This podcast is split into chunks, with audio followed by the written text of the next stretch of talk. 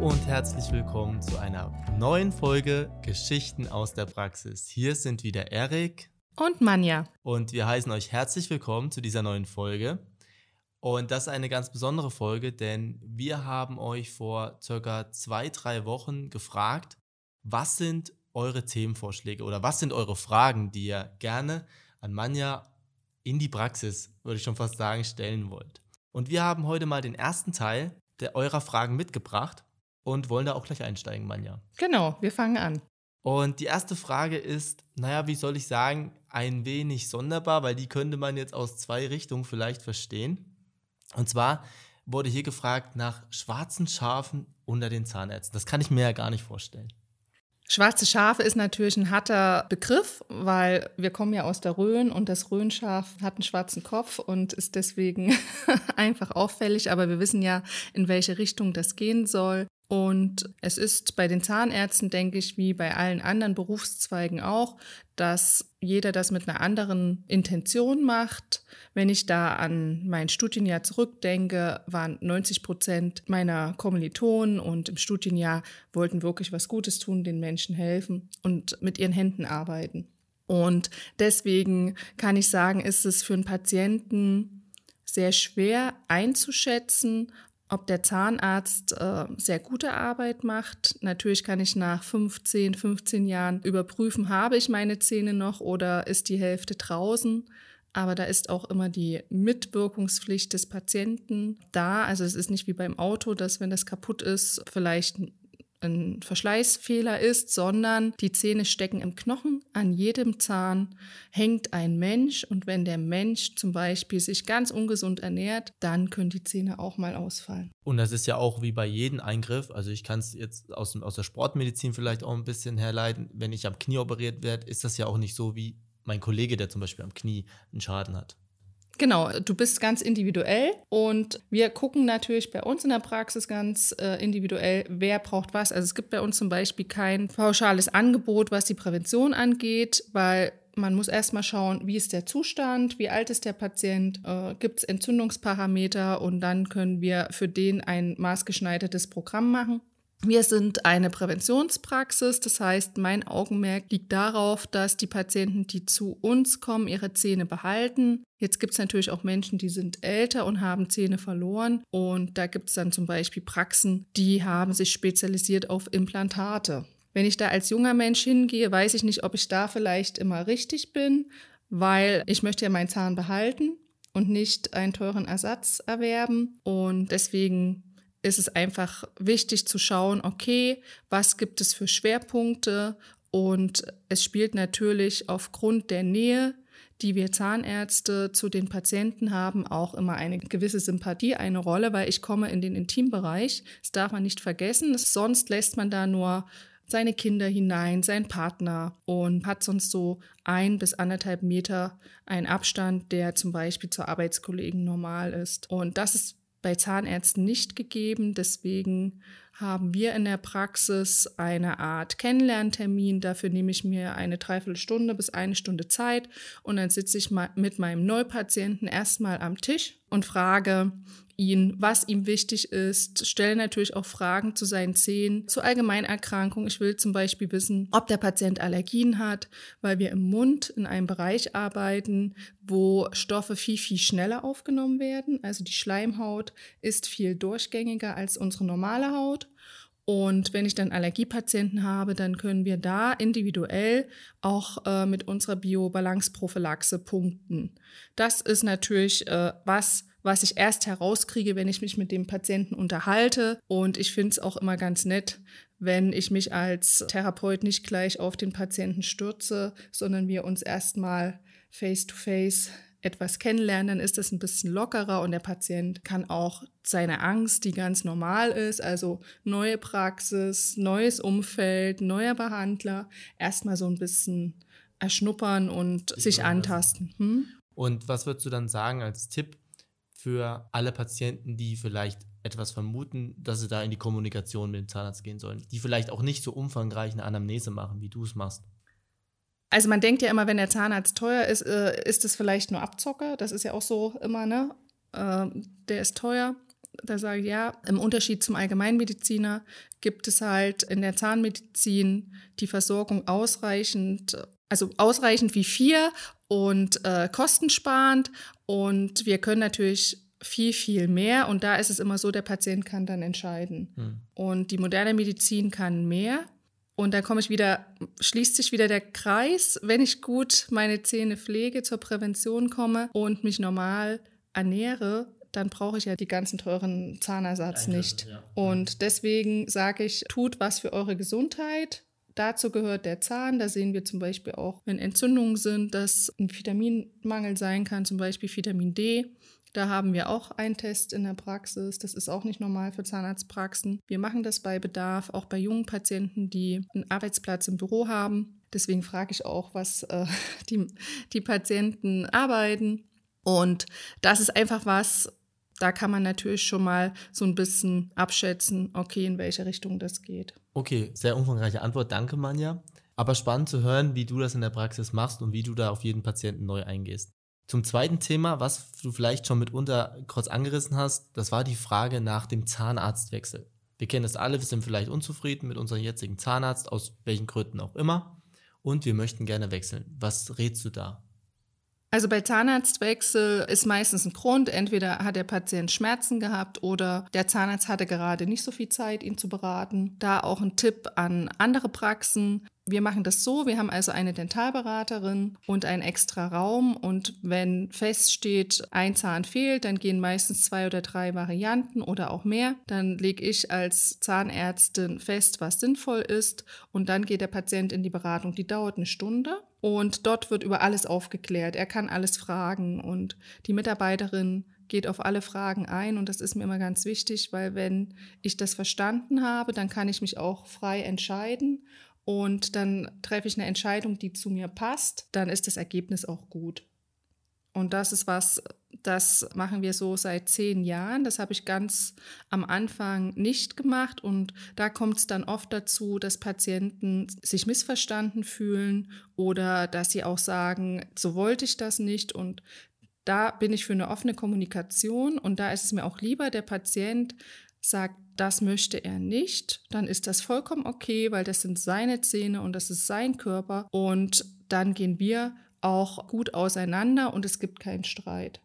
Also das ist so ein Tipp, dass man sagt, bitte nehmt euch Zeit für die Beratung. Das ist auch das, was viele Patienten vermissen und wo sie dann manchmal denken, ja, ich wusste überhaupt nicht, was gemacht wird, ich habe nur eine Rechnung bekommen oder einen äh, Kostenvoranschlag oder einen Therapieplan und da stand drauf, kostet XY Euro. Und ich weiß gar nicht, wofür und mir ist das eigentlich zu teuer. Und das ist was, das kommt dann zu einem Konflikt, weil man einfach gar nicht drüber gesprochen hat, was für Nutzen das hat oder warum das sein muss. Und das vermeiden wir eben mit dieser Dentalberatung, heißt es bei uns. Und da kann der Patient kommen und sich in Ruhe nochmal beraten lassen. Und so findet der richtige Patient den richtigen Zahnarzt und umgekehrt. Genau. Und es ist ja auch ganz normal, dass nicht jeder Zahnarzt und jeder Patient zusammenpassen. Das ist ja das Gute. Und es gibt eine freie Therapeutenwahl, aber auch wir Zahnärzte können manchmal sagen, du, das passt nicht oder wir zwei kommen hier nicht auf eine Ebene. Und es ist vielleicht besser, Sie suchen sich einen anderen Therapeuten, mit dem Sie eher auf einer Wellenlänge sind. Ja, ja. Und so kann man aber auch als Patienten sich die Unterschiede ja viel besser mitbekommen und sieht äh, die Unterschiede dann, dann live. Übrigens sind die Patienten in Deutschland sehr, sehr treu. Also 80 Prozent wechseln ihren Zahnarzt nicht. Außer, wie das in der nächsten Zeit häufiger vorkommen wird, dass Zahnärzte in den Ruhestand gehen und äh, die Patienten sich dann einen neuen Behandler suchen müssen, weil es keinen Nachfolger gibt. Und wir haben natürlich auch nach wie vor, habe ich, Patienten, die umziehen. Ne? Also die einfach ihren Wohnort wechseln und dann sich einen neuen Zahnarzt suchen. Ja. Nee, das, da hast du auch ein Thema angesprochen, das wird uns in der Zukunft noch dramatisch vor Augen äh, gehalten werden. Dieses Thema einfach zu wenige Zahnärzte, generell zu wenige Ärzte für die Einwohnerdichte wahrscheinlich. Also wir haben ja unser, es gibt ein statistisches Jahrbuch, kann ich auch jedem empfehlen. Erik und ich haben uns schon mal in Vorbereitung auf unser Kennzahlenthema damit intensiv beschäftigt. Und es ist so, es werden im Endeffekt nicht weniger Zahnärzte, es gibt Bereiche, wie zum Beispiel Südthüringen, wo wir jetzt sind, ländlicher Bereich, da werden es weniger Zahnärzte. In den Großstädten werden es mehr Zahnärzte pro Einwohner und diese jungen Zahnärzte gehen auch verstärkt in die Anstellung.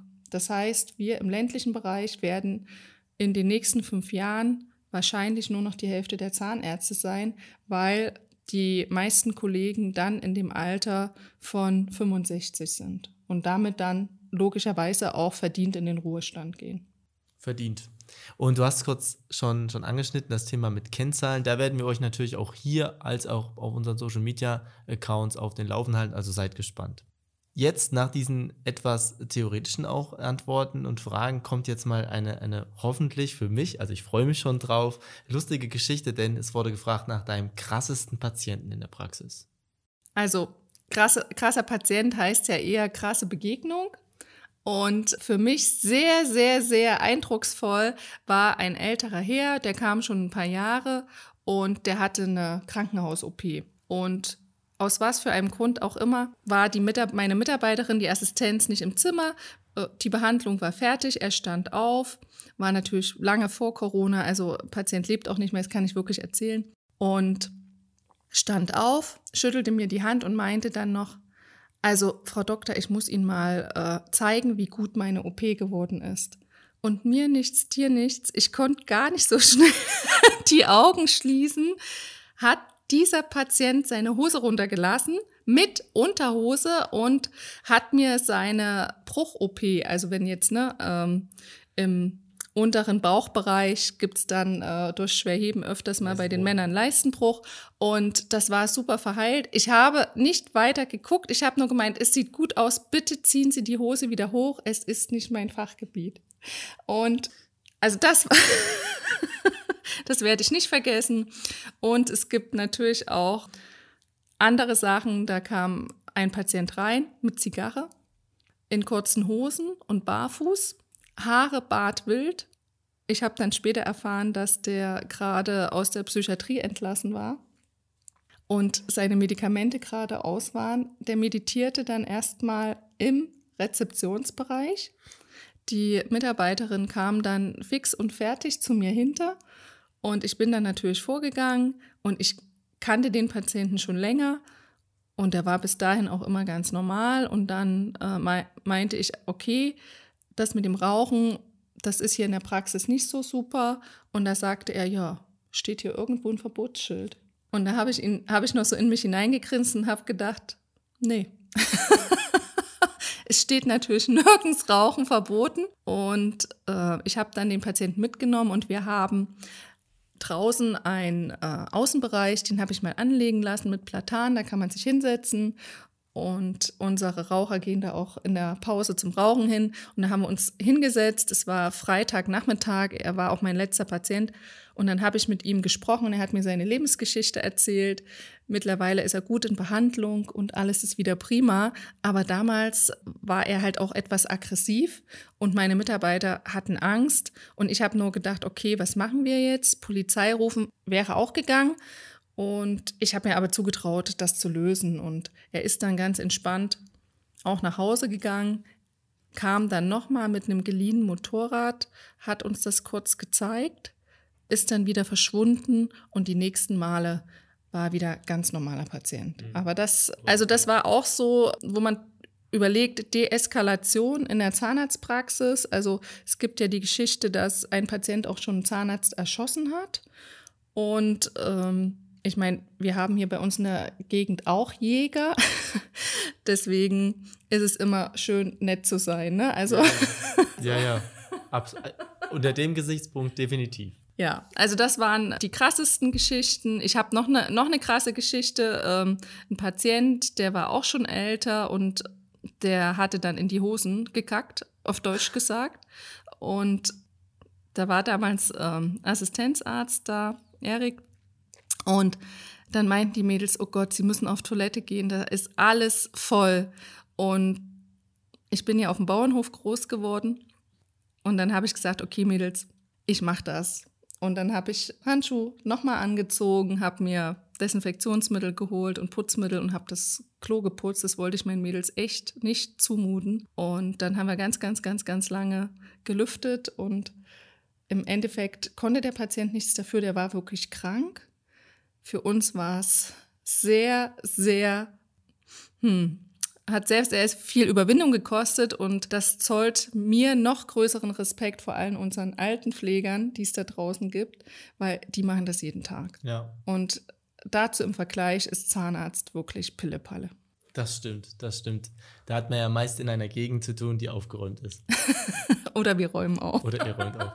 Ja, schön, Manja. Schöne Geschichten zum Abschluss für unseren ersten Teil. Wir haben noch weitere tolle Fragen für den zweiten Teil. Mal schauen, ob wir den dann alle in zwei Teile bekommen. Vielleicht werden es auch drei Teile. Ich sag, Manja, danke für die wirklich tollen Geschichten und freue mich jetzt schon auf das nächste Mal, auf den nächsten Teil. Dankeschön und euch auch vielen Dank fürs Zuhören und wir hören uns später. Macht's gut.